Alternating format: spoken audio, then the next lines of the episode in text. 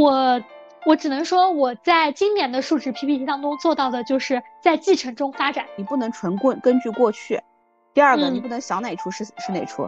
第三个，不要把他人的目标当成自己的目标。还有梦想和妄想是不一样的。他真的是用心在写，有些人是用流程在写。有一嗯说一，我在写完我每一个年终述职 PPT 的时候，我都很有成就感。你干完这么多事儿，你就是个自律的人吗？我觉得你只是个打卡机器。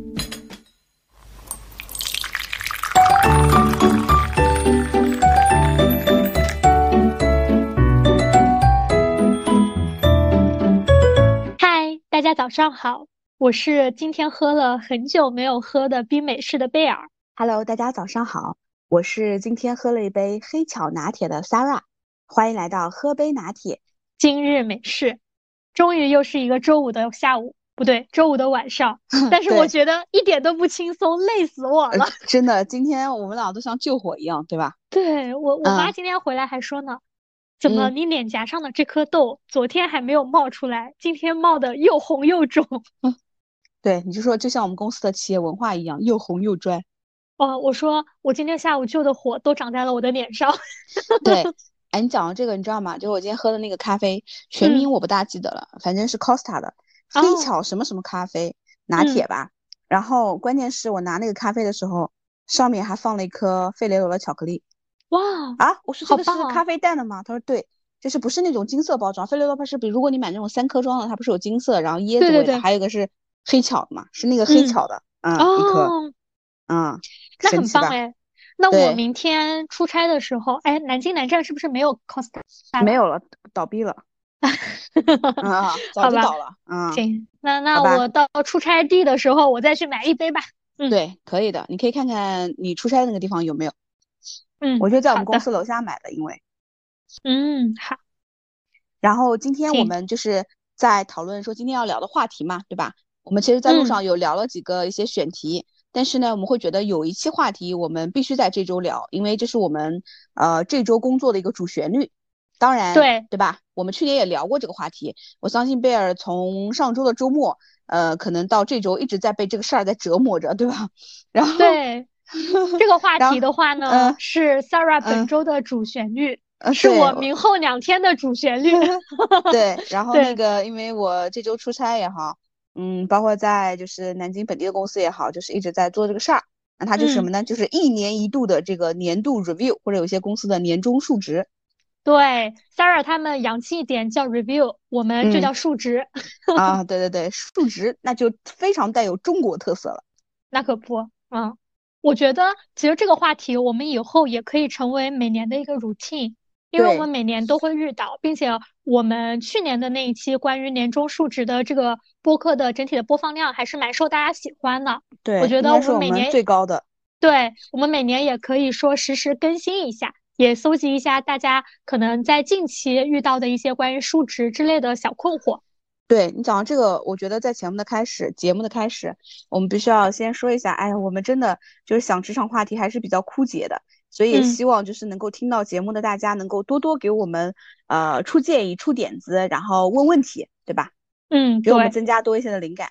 好的，的，那我们进入主题，然后嗯，我们就是公司的这种 review 呢，一般都是在就是每年呃公历年底的时候，比如说十二月可能最后一周的时候，把嗯。这个模板 PPT 的模板发给大家，然后大家回去写，一般都是元旦过后啊、或者嗯。元旦过后的第一周或者第二周，我们来做这个年度的这个 review。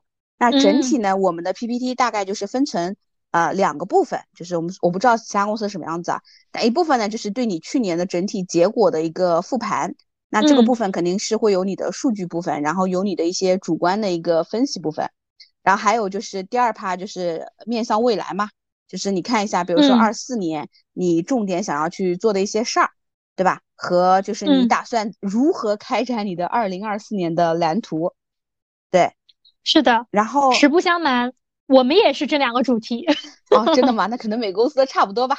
然后也希望听到节目的大家能够多多留言，跟我们分享一下你们公司的年终述职是什么样子的啊。嗯，对，然后我们嗯，因为我们的这个工作性质呢，它其实还是偏有一些销售性质的，所以在复盘的这个前面呢，其实说实话就是呃，你的结果是什么样就是什么样，它是一目了然的，容不得你的辩解，对吧？我相信在去年节目当中，我们还说到了，就是你的数据好或者数据不好啊，你如何去在这种公开场合去表达嘛，对吧？对，是的，对。然后呢，呃，我就想说，如果在前面，就是我在做复盘的过程当中啊，就是有很多让我有时候觉得很雷人的地方。然后就是，嗯，第一个呢，就是比如说在数据的这个展现部分啊，首先。竟然有人数据都是错的，就是他要么就是摘取的这个数据在系统里面拉的都是不对的，就是你一眼看出来就不对劲，都不需要去看。就比如说你正常写一个成年人的体重，比如说你写六十公斤，那你写六百公斤，就就就就不对，就是类似于这种。天呐，嗯，对，就数据都是错的，你就感觉你是闭着眼睛写的 PPT 吗？无语了。对，嗯，然后还有呢，就是因为我们一般不是那个数据旁边都会有一些自己的主观分析嘛。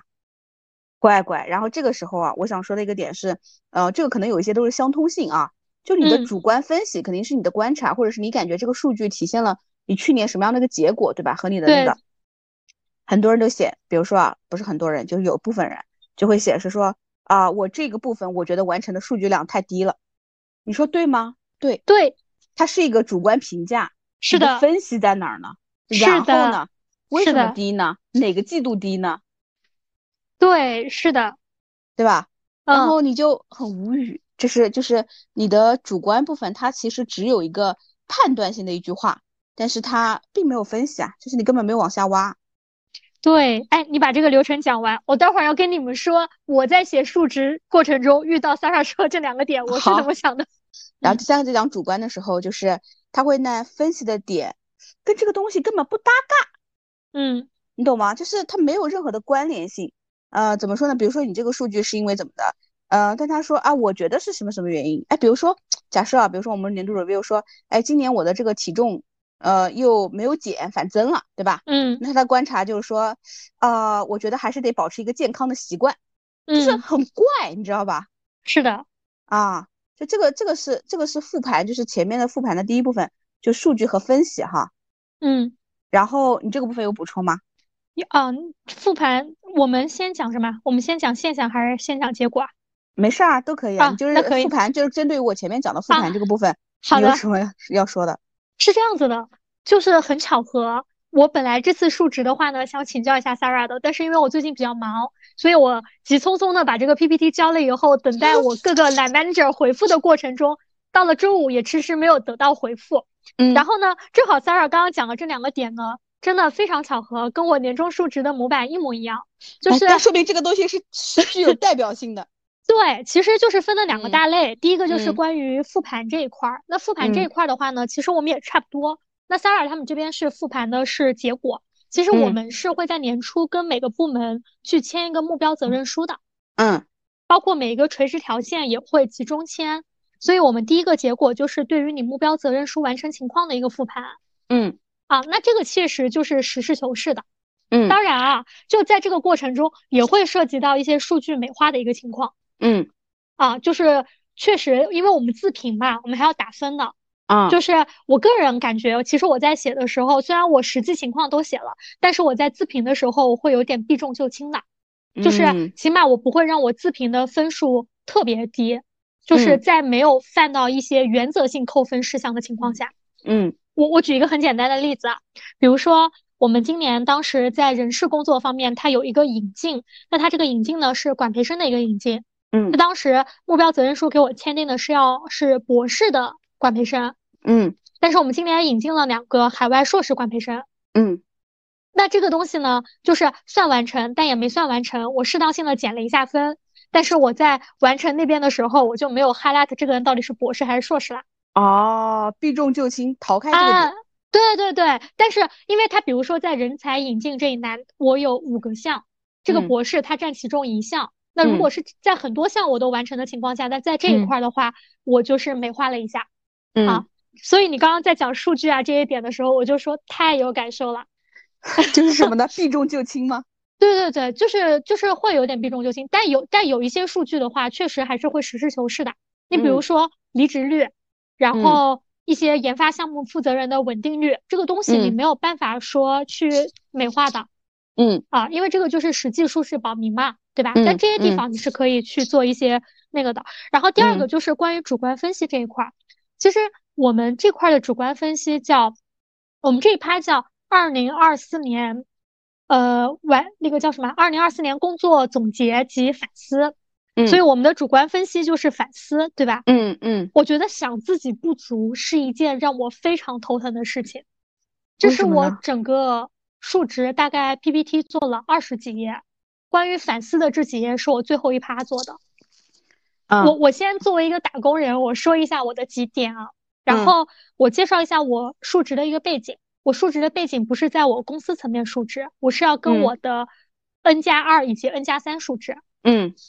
所以，我内心一方面我不想给我自己埋雷，嗯，另一方面我也不想说提出过高的指标，然后我的团队对就完不成这样子的一个情况。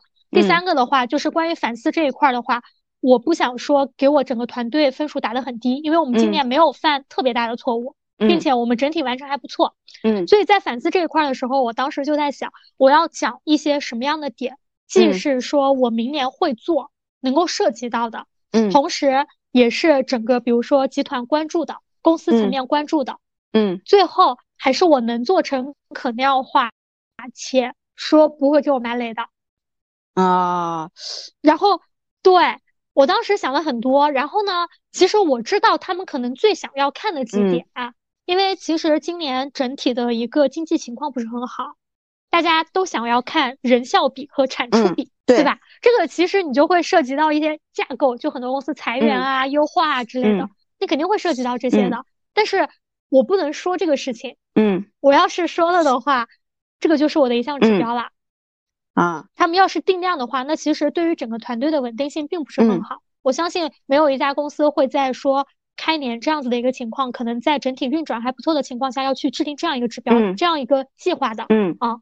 所以我当时在写反思的时候，我想了很久，并且我真我真的是把，就是因为比如说猎头嘛，它是属于销售导向嘛，对吧？嗯，那其实我也问了一些我们就是一些销售公司的一些人，就是真的是要结合，比如说整个集团和公司明年的这样子的一些战略目标去制定的。嗯，呃，比如说我们现在每家公司都很抓的啊，关于合规。对。啊，那这一块的话，其实呃会是一个很重要的点。那这个东西我们要做，那我要怎么把它落地，又符合它的战略，并且这个东西它可衡量，它又不可衡量，嗯，啊，然后就类似于像诸如此类会往这边靠。所以当时在反思的时候，首先我是列出了我们一些问题，其次我确实是挑了一个我能够可完成且不影响大的一个目标的情况下去做的这样一个反思。但是呢，我想说，就是刚刚 Sarah 说主观分析这一块儿。我想说的是，虽然说我当时在大脑里面去经过了这样一个思考，但是我列出了这几点，我是写了具体的行动措施的。嗯，就是首先我的方案是都制定好的，以及我执行的一个 timeline 是都制定好的。嗯，就这一点的话，我觉得也能够让领导们看到我反思的一个程度吧，以及深刻程度。对，嗯，是这样子的一个情况。嗯，明白。对，所以你刚刚刚那个贝尔在讲的时候，我也在仔细听啊。就是我会觉得这个，因为嗯，贝尔这公司呢，他写这个东西呢，他其实他真的没有办法，就是说是什么样子，他写成什么样子，他需要去揣摩上意，他需要去把就是自己能够完成的工作跟公司的文化和以及涉及到方方面面这个东西，它结合起来，找到中间的一个平衡点。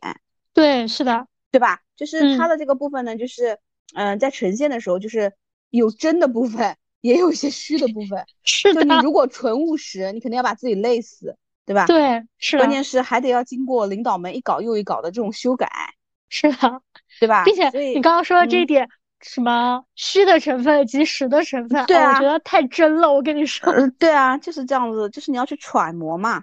啊，这个东西他就想说，你要把你的领导当成你的客户一样去揣测、去思考，客户的需求点在哪儿，对吧？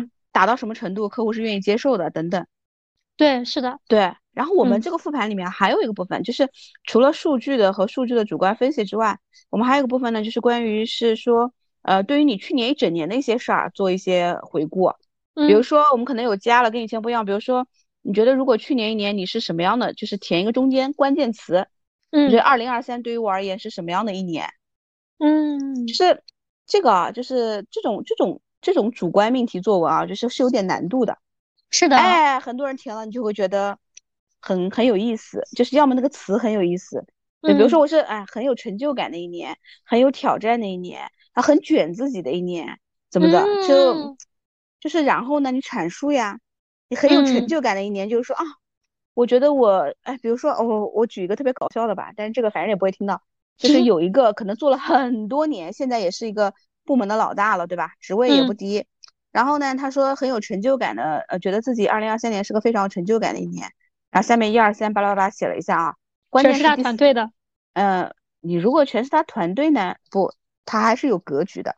哦，关键还不是这个点，一跟二就是都是一些，我觉得都是一些非常怎么说呢？就在我看来啊，这种成就感，这不就是你每天的 routine 吗？比如说啊，我能够带团队什么拿下客户一个又一个的 case 这种。然后好像二什么不记得了，三最有意思，呃，在客户现场被称专业，是你都做了这么多年了，是的，被称专业还能成为你觉得是有成就感或者觉得自己很厉害的一个支撑要素吗？是的今天别人跟我说，Sarah，我觉得你做猎头挺专业的，那我肯定笑笑。我想这个专业其实，当然我感谢你的认可，但是其实也不需要，对吧？嗯，啊，就是这种感觉，然后就觉得。反正当时就是作为一个带团队的嘛，就这个感觉你感受一下。所以，然后还有一些，比如说，呃，你去年有呃，比如说哪些技能你有尝试在做调整，但是觉得还依然有挑战的啊？对，就是等等啊，就是在这个部分啊，其实如果回过头来想的话，你就能感觉到有些人他真的是用心在写，有些人是用流程在写。是的，啊。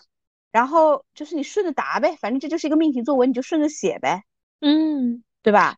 我觉得我以前跟你述职的时候，你每年都会有这样一些开放式的话题啊，对，对吧？就是我觉得其实我在以前跟你述职的时候，确实啊，前面那几趴，比如说数据啊什么的，我觉得这些东西确实我会按着流程来写的，嗯。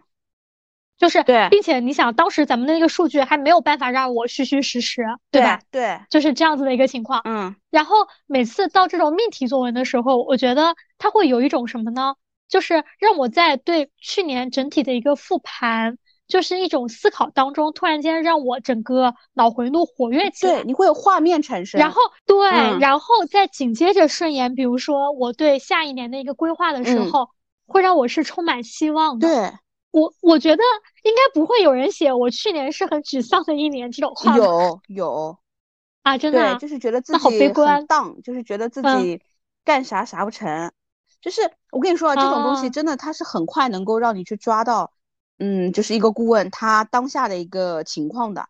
这个东西就跟什么？是的，就跟我们经常有时候开玩笑讲，我们去面试候选人，如果你去面试的过程当中，你说啊。呃，那贝尔，我想问一下啊，你目前是在这家公司对吧？那你之前在 B 公司的时候，你是汇报给谁？你是做什么内容？你是怎么怎么的啊？你这种你有没有发现你是问不出来的？就是你问不出来这个人好与坏。但是当你比如说你去问一些开放式的问题，哎，我有蛮好奇的，我看 A 公司、B 公司都是做同样的产品的，对吧？但是他们是一个内资一个外资啊，或者是之类的。哎，我想了解一下，你这样加入的时候会有一个适应期吗？或者你怎么看待这两个公司的一些文化？嗯啊，是的，以及阐述，你就会对这个人有一些感觉。所以一个人在拿到一个话题的时候，其实比如说一个人写，我觉得今年是我非常荡的一年，其实我会觉得也不至于那么荡吧。但是要么呢，就是他是一个，比如说啊，其实在你回顾这个话题的时候，你的脑子中应该像放电一样。对，然后你就会发现有些人他他能够记忆留下，他都是一些很悲观的，很否定自己的，或者呢，有一些人就是他就是一个对自己要求很高的。对，是的啊，对，所以你就觉得挺有意思，这种开放式的问题，对吧？是的，所以我觉得大家如果在述职写述职报告的时候，也可以给自己保留这样一个开放式的一个环节。嗯，对，就是在你复盘和展望未来中间的话，有一点空白，让你清空你的大脑。对，然后嗯，这个就是这样嘛。然后我们到下一趴的话，其实就是。展望这个二零二四了嘛，对吧？嗯，是的。哎，然后这个时候你就会感觉有一种什么感觉呢？就是当你看到大家写二零二四这一趴的时候，你打开每个人的 PPT，你去听每个人的讲述的时候，有一种看到群魔乱舞的感觉。就是各种 style 都会有。首先就是报数字，啊，报数字的这个部分呢，就是高的低的什么都有，你都不知道它这个数字依据哪里来的。哎，这个是很常见的，对对。首先你报目标嘛，哎，报目标，我跟你说，最搞笑的是，其中我们中间有个男生，男生入职没几个月吧，那人还是蛮有意思的。我都清清楚楚写了，二零二四年你今年的回款目标是多少？他写 offer 一百万，假设，嗯，哎，我说你不审题吗？对吗？你还跟我特地强调回款，对，是几个意思呢？是不是？嗯，所以，所以，所以这个，这个就是完全就是不审题的，就感觉说今天要写一个我和我最喜欢的小动物，结果你写我最喜欢的植物是竹子，就这种感觉，是不是？嗯，然后，然后报数字呢？有些人他就。哎，报数字环节，我我们去年应该有讲过一些，就是怎么定目标的这个问题啊。报数字这个环节呢，就是有些人他，嗯，我跟你我跟大家分享一下，就是有这么几种情况。第一种，他是会根据自己去年的情况来报，这个是最经常的，对吧？对对对。第二种就是，我觉得我想做多少做多少。嗯，对。第三种就是，比如说啊，在我们这个行业里面，他报一百万，你问他为什么报一百万，其实我都能猜到他怎么想。他说。因为我觉得我们这个行业里面能够做成一个百万顾问挺好的，我还没有做到过，所以我想做个百万顾问。这也可以，对，也可以。但是这种报目标呢，就是其实你会陷入到什么误区啊？就是不管是你今天在做一个年终述职，还是说你今天是在给自己做一个就是呃年度计划嘛，对吧？嗯。就是你的目标，第一个你不能纯过根据过去，第二个你不能想哪出是是哪出，第三个。不要把他人的目标当成自己的目标，还有梦想和妄想是不一样的。哎，真的是，嗯。然后我觉得你应该怎么样结合起来自己去定目标呢？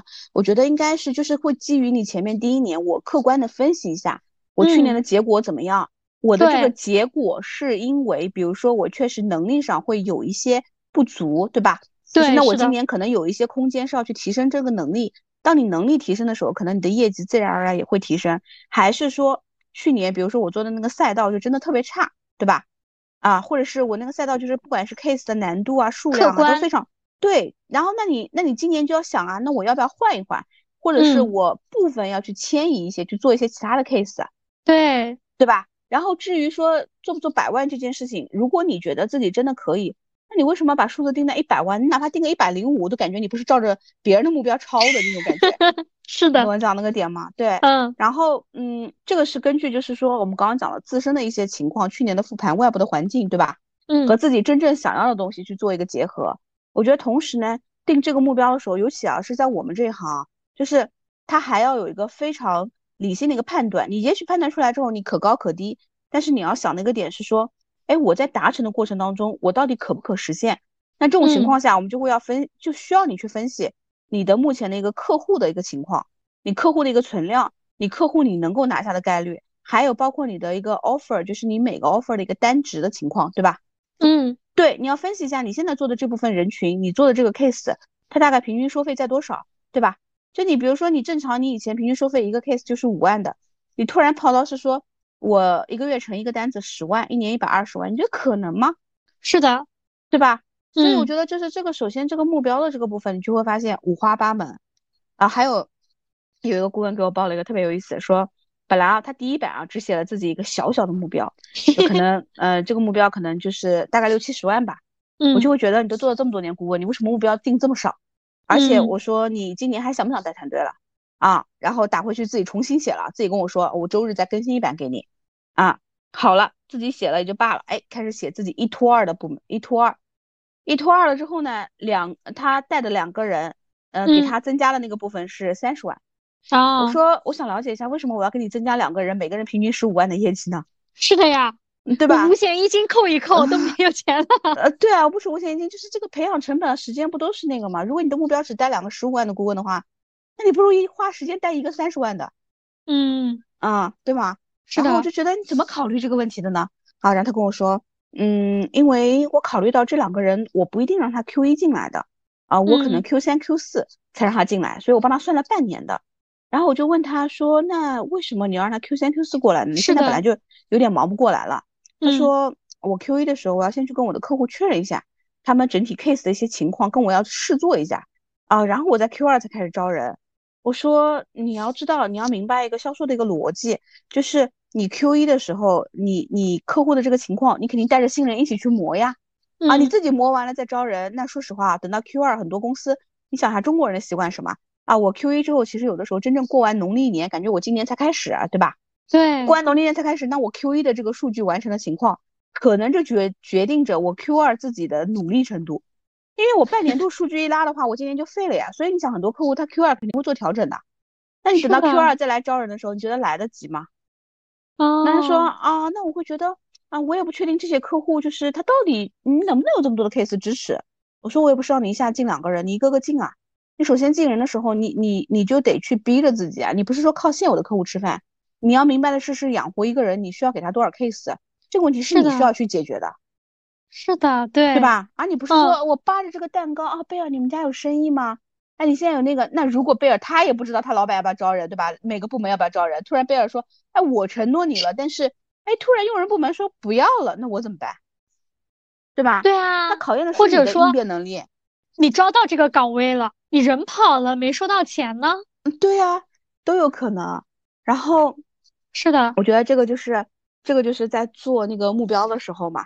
就是这个点，拆解目标拆解分析，这个还不是拆，这个还没到拆，这个还只是在前面目标的这个制定的部分，它的这个逻辑什么样子？哎，然后到拆解部分啊，拆解部分写行动计划，好拆解啊，拆解部分也很搞笑。我们有一个就是还是那个 offer 一百万的那个男顾问，特别有意思。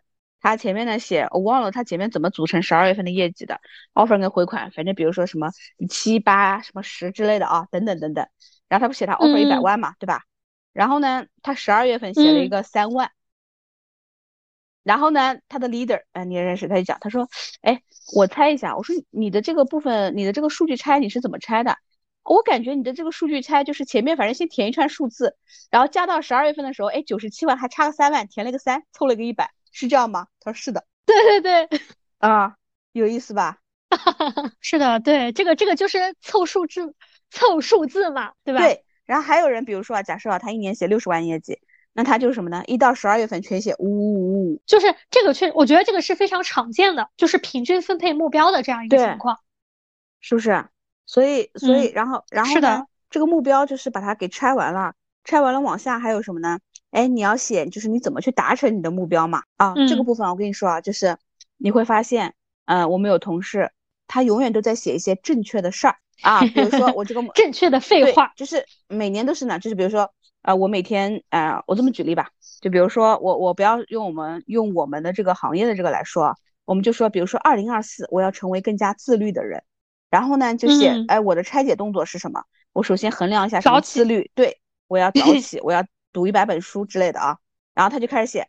呃，我每天要呃早起，我每天要读书，我每天要运动，我每天要写作，我每天要发三条朋友圈等等啊之类的，就是嗯，这个东西就是你说对吗？对，但是你每天能干完这么多事儿吗？你干完这么多事儿，你就是个自律的人吗？我觉得你只是个打卡机器。对，是的，对吧？就是你去做这个事儿，最后目的是为了什么？早起是为了什么？不是说哦，别人说早起是自律人的标配，我就去早起。对。所以这个就是我在看到很多，我跟你说啊，不仅是就是顾问写的，呃，还有这前面那个 leader 写的也更有意思。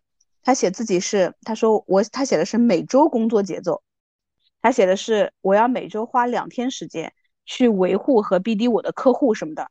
我说你什么样的客户每每周要花两天去维系？对啊，对吗？你干什么呢？是不是？我宁愿你说你花两天时间在团队什么的，他说三天时间用来怎么的，就是完全不对。所以这个是就这个很理想化，没有对没有落地，就是不可落地。对，就是你拍脑袋想的感觉，对吧？是的，对。然后呃，还有就是什么呢？哦，你刚我刚刚讲的就是我们的顾问，比如说他每每每周多少个电话，多少个简历推荐量，多少个转推荐，多少个怎么怎么的。然后老巧不巧，我有他二零二二年初定的计划。就两年前是吗？对，不是两年，他自己都忘了，因为二零二二年我不在前面一家公司嘛。然后呢，哎，我正好有当时的照片，我说我发到群里面你看一下，我说你感受一下，我说你感受一下，就这几张，因为当时有三张 PPT，然后我说你感受一下，你什么感觉？嗯，他说好像差不多。我说那说明了什么？完美之声。然后我就说，说明两年都没有成长 啊，不是吗？是的，你两年前的思维还灌输在这儿，是不是？我说我们做这行的，经常说我们去看候选人，你到底是十年的经验还是一年的经验用十年？嗯，对吧？是的。然后，嗯，还有呢，遇到了一个挑战，就是我们有一个同事，他在说的时候，他的 leader 其实对他说的这个东西，他不知道从何下手，啊，不知道从何下手，就是，呃，那个我们那个同事呢，他有一点点野路子 style，所以呢，他这个东西不够体系化，就是讲哪打到哪，哎，就那个三万的啊。然后呢，嗯，后来他的 leader 就说，我跟他现场听的时候，他说我都不知道从何下手。然后他的 leader 只说一下他的数据啊、合理性啊各方面东西不合理嘛，对吧？然后我我这次啊，我觉得我这次有好几个人，我都用了同样的方法，我就先问他，我看了半天，我就想问你，二零二四你想要什么啊？我看不出来你想要什么，因为你的这个东西都是非常的混乱。然后，嗯，有有一个人在苏州 review 的时候，那个人他给我的感觉就是无欲无求的。然后我跟我的合伙人跟苏州那个人准备的时候特别有意思，就只想安稳找份工作是吧？不是，他连这个都没有想过。嗯，他就是觉得，他就是觉得他在做那份 PPT 的时候，我那个合伙人就问他说：“嗯，你呃，你的那个呃叫什么？说，哎，你写完他他写的那个 PPT 特别的满，你知道吧？啊啊，字对字超级多，但是我觉得就是完全没有重点和我不知道他想表达什么。然后我那个合伙人就跟他说，他说。哎，他说你写完这个的时候，是不是感觉自己特别有成就感？他说是的，我都惊呆了。啊，我想写成这样还能有成就感？然后，然后，然后南京的这个呢，就他 leader 说不知道从何下手的那个吧，然后就跟他说了一下这样那样数字的问题啊，这样我还是这样问他，我说我说你做了三年猎头了，虽然就是去年才来我们这儿，对吧？去年 Q 四的时候，我就问他说，嗯，你觉得，因为这个男生也不是特别好管嘛。然后 leader 也说拿他的那个，我就跟他说，我说你你想要什么？所以所以就是我想了解一下，就是呃，你第一个你现在你你还是在做猎头，你换了个平台，你也来到我们这儿了，对吧？那你想要什么？就是如果你觉得你还是想沿用原来的这个 style 去做猎头的话，你为什么要换公司呢？你原来公司你的人员也不错，老板对你也不错，对你鼓励有加，对吧？你想我们想来我们这儿获得什么？那你想来我们这儿，你肯定是觉得自己身上有些点，你想你想去做一些突破和改变呀，对吧？是的，但是我在做这些东西，我完全看不到。然后我在说一些点的时候，还是说的有些有点重的。但是因为我也跟他讲了，我做 review 就这个 style，我是对对事的嘛，对吧？嗯，我就是针对我把你这个问题给说清楚，你愿意接受就接受，不接受拉倒。然后呢，嗯，呃，前面的时候他就呃问我讲了一些，后来他说了一个点，他说他还说他说那你们都说我是野路子，所以我真的不知道自己那个。我说谁说你是野路子了？我说不管你怎么说。首先就是不要自己给自己贴标签，因为我觉得你这种贴贴标签在自我防卫。嗯，就是把野路子这个，你看我就是野路子，所以我不需要有任何进步，我不需要有任何的系统化的东西。对，啊，然后他意识到这个问题了，然后后来我再往后讲的时候，我说我大概要讲的就分享就这么多。然后他后来提，他说我能提个问题吗？我说你说吧。他说啊，我想知道正常作为一个 猎头的，呃，正常的流程什么样子？我觉得我是不清楚 SOP 的。他说。他以前做猎头的时候，leader 也不管他，他都是自己摸索，你知道吗？在买网上各种那种猎头的音频课程去听，谈 offer 去听，对，就是自学成才的嘛。嗯，啊，所以他对于有些点，他说他他他去他成 offer 也挺快的，他去去把控呢，他就是去靠长电话去聊。然后我说到点的时候，我说你有没有觉得，其实你干这行挺辛苦的，就挺像一个苦力的，就是 每一通电话慢慢慢慢敲出来，慢慢慢慢去要到转介绍。他说：“本来我不觉得，你这样说完，我觉得自己挺可怜的，确实挺辛苦的干的。让我想到要配一个音乐，叫什么？慢慢敲开沉睡的心灵，是这首歌吗？慢慢 敲开沉睡的心灵，是这个歌吗？对对，我觉得 他应该配那首歌吧。慢慢慢慢呵呵呵呵，是不是那个歌？对对对，对对，就是后来讲完，他觉得自己挺辛苦。我说你想了解 SOP 这个事儿不容易吗？我说嗯，下周找一天，我说我给你们讲一下我自己做单那些 SOP 嘛，对吧？”啊，对，所以，所以这个就是我想说的，就是后面在拆解过程当中的时候，各有各的。然后他还说，同样一个团队，他们团队的另外一个女生，因为他在前面点评他们团队另外那个女生的时候，他就说到了，就说，嗯，他感觉那个女生的这个风格，就是，嗯，像客服，很模板化的。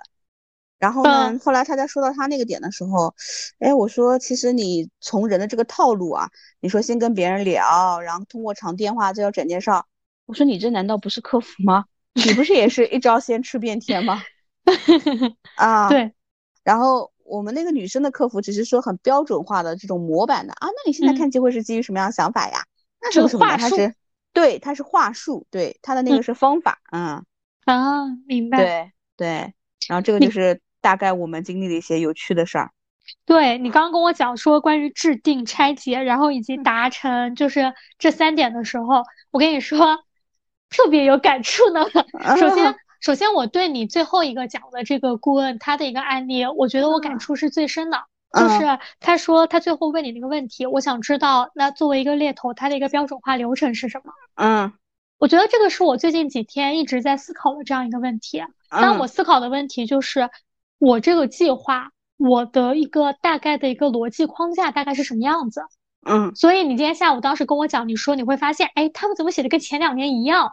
我说，我今天晚上我要告诉你为什么会跟前两年一样，就是因为首先，呃，我就是我们的熟悉的听众都知道，我前面两年都换了老板，所以我在写我的这个二四年计划的时候，我是把过往的两任还是三任他们的数值 PPT 都翻出来看了一遍的。嗯，我我只能说，我在今年的数值 PPT 当中做到的就是在继承中发展，继承中发展。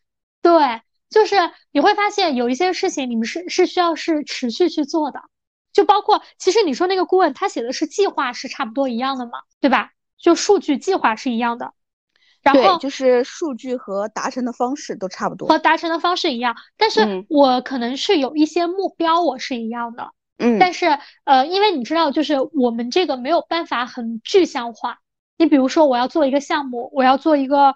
呃，绩效改革的一个项目，或者我要做一个人效配比的一个项目，那我只能说，我这个项目在去年的项目基础上有哪些优化？明白啊，就是首先，我觉得参考过往的数据，它有一定的意义，它有一定的意义是知道，比如说我这个团队，我这个部门，甚至说我这个公司，它这两年大概的一个发展方向，对一个轨迹和一个趋势。对，就包括如果如果我是一个顾问，我去写，如果换做我现在去写，比如说我当时做猎头的一些目标的时候，我可能也会看一下，哎，我当时比如说我做生物医药行业，那二二年的生物医药行业和二三年的生物医药行业它有什么不同？我二二年和二三年做同样的这样子的一个业绩的时候，如果让现在的我去拆解的话，我可能会分析一下业绩它到底是由什么样的一个组成的，它的单量和单价有什么不一样，造成这个不一样的原因是什么？对吧？嗯，那我觉得其实复盘过往数据是为了能够让我看清楚，就是呃整个就是大的一个范围，它的一个发展的一个趋势。对，不管是我的一个团队、我的公司，还是说我整个大行业，是这个是。这个是追溯过往数据的一个原因，所以我就说嘛，那我就是在他们过往的一些目标基础上看了一下，我们今年哪些完成了，哪些还需要完成，嗯，对吧？对，然后再根据说，哎，我们现有的情况再去做一些计划，对，因为其实大体的框架你不会变的，嗯，就像我猎头的流程一样，我也是从 BD 做单交付，然后到回款嘛，对吧？对，只不过看我说我要在哪哪一个环节我需要加强，对，啊，所以就是。这是你刚刚讲的那个整体流程的一个点，然后第二个的话就是关于那个拆解这一块儿。嗯，其实我当时在做目标拆解的时候，作为一个打工人啊，我必须要很表明的跟你说，不敢拆的太细，可能我在心里拆的太细了，但是我可能我落在汇报上的时候，有的时候我不一定会讲特别实在的话。嗯，就像就像其实。我很多 action 我都是制定了我的一个计划的，我有我明确的一个 deadline，但是我自己心里面知道这个 deadline 的话，比我预期的 deadline 我是延迟了一到两个月的。明白，啊，就是给到自己更多的一些空间嘛。对，给到我这样一个空间，并且就是因为就是哪怕我定了，就像比如说啊，我我如果定说之前我要完成呃八十万，嗯。然后，哎，你突然间觉得我们复盘完了之后，这也可以加一加，那个也可以加一加，就变成我 Q 三之前我要完，那我为什么不定一个五十万，最后完成八十万？因为反正八十万就是我的心理预期啊啊！所以作为一个打工人，我汇报的时候，我在做这个的时候，我起码我会在表面上去留有余地，但是我觉得，呃，如果表面上留有余地的话是 OK 的，但你内心要清楚你的旗帜是什么样子的，嗯，不能说我定了六月份我要完成这件事情，但是我到九月份我还没有开始做这件事情，嗯，对对，所以我觉得这个可能是刚才你在讲这些过程中，然后我这个星期的一些就是心路历程吧，就是第一个我也很怕定目标，嗯，第二个我。不知道怎么要定目标，嗯，然后我翻了过往的数据，嗯，我在过往的数据当中，比如说做了一些提炼，然后也制定了目标，嗯，然后我开始写计划，嗯，我写计划的时候，不能给自己量化的特别细，但也不能不量化，不能给自己不定时间节点，但也不能把时间节点定得很，比如说很严苛，然后就在不同的过程中，然后去做一个调整。但是我觉得去纠结和摇摆，嗯，对，但是我觉得最后。就像你说，你那个合伙人问那个人，他写了那么多，他是不是很有成就感？有一说一，我在写完我每一个年终述职 PPT 的时候，我都很有成就感，不管我写的怎么样。明白。就是对，一方面你会觉得你完成了一个任务，另外一方面其实我会觉得完成了一个大项目。嗯，对。另外一方面我会觉得，就是我用我自己的方式对我自己去进行了一个复盘和展望，但可能这个方式它不一定是我老板想要的。但是其实，当我完成这个过程的，呃，完成这个项目的这样一个过程中，我对我自己也是做了一个这样子的一个复盘和展望的，所以内心会有这样一个成就感。对，啊，我觉得。嗯，就刚贝尔讲了几个点，我觉得第一个点就是关于是说，呃，我去回望以前的一些数据啊，然后再来看，其实这个是因为就是说跟我们这个就是我们如果把工作啊你分成两种，第一种我们这种工作呢，其实还是属于那种就是你单打独斗的个人的这种呃独立性还是比较强的，但是贝尔的这种呢，它是需要就是说你一个人，他相当于你跟其他一些同事也好、评级也好、上下，他是有非常多的协同的。所以你作为整个环节中的一环，你得要去往外面看一看的，对吧？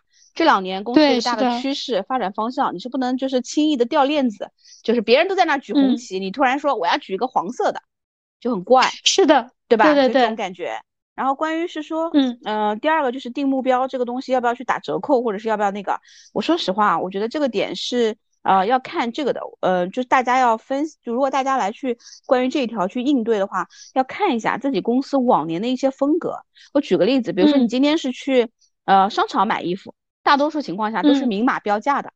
如果你今天是去，比如说小精品店，你明明知道可以还价的，对吧？那你可能你都知道你的老板就是有讨价还价的空间的。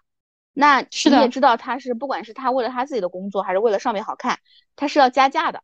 那你就像贝尔刚刚说的，要给自己留有一些余地，不管是在目标数字上，还是在 deadline 上面。对，是的，对吧？但是我们这种工作呢，其实就是你定六十万，我说你加到八十万，那你就完不成八十万，我也不会惩罚你的，是不是？是的啊，所以这种情况下呢，其实你定多少，只是说，嗯，我在帮你拆解的是说，你定了这个目标之后，你的完成的可能性有多大，对吧？对，我觉得目标的合理性是很重要的。就是你讨价还价的一个区间也是在合理性上的，你不能说你去买一件大衣，但是出一个 T 恤的价格。对，是，所以说，然后关于你说最后一点，就是写完这个东西它的一个成就感或者是什么，其实如果是贝尔这样的他们的公司的一些汇报风格嘛，对吧？大多数如果是这样的话，我的想法是说，你其实可以根据这个东西自己写一版。这一版你自己留存着，其实这个是你自己对你自己最真实的一个剖析和一个对于二四年的一个展望，然后你交上去那稿，可以在那个上面做微调。哎，我跟你说，我有三版，嗯，一版是我自己的，嗯一版是给我的 N 加二的，嗯，一版是给我的 N 加三的，就是我的二和三呢，它其实数据是一样的，但可能在汇报逻辑上是有一些不同的。你这是但是我自己的吗？啊，就是这样子啊，因为首先本来就是要交两版，嗯，然后但是你又是公开汇报的，你不能数据说有有明显差异嘛，对吧？对。但是我给我自己的那一版，就是比如说一些 action plan 的一些计划上啊之类的，比如说我对我团队内部的那一版，可能是我真实的那一版，我可能写的是我要九月份完成这件事情，但是我内心我是六月份，那我们内部制定的这样一个 timeline 也是六月份，嗯，哎，大家就这样一个情况，这个就是。如何在年度述职的时候合理管理老板的期望？对，然后给自己一个松口气的时间。对，是的，嗯，对，是的，对，嗯，这个就是呃，我们今天想跟大家聊的关于这个年终述职的那些事儿。对，这就是什么呢？是二零二三年年终述职小结。当这期节目播出的时候，Sarah 应该你们的 review 也结束了，对吧？对，我的第一轮和第一环节的述职也结束了。对，是，对，告一段落。然后我们在年会上是需要每个人去展现二零二四的部分的。哦，你们还分两个部分展示啊？对，因为第一个部分其实是小团队或者内部一个个过的，就是最真实的数据。对对对，然后在年会上是可能每个人去展示的那个部分是二零二四年自己想做的事儿、目标等等。哦，那你们还挺好的。对，就是不展现过去那个部分嘛。嗯，好的，可以。好的，那今天的节目就到这里啦。然后，好的，感谢大家的收听。是的，也祝大家在还没有述职的小伙伴们，二零二四述职愉快顺利。拜拜，拜拜。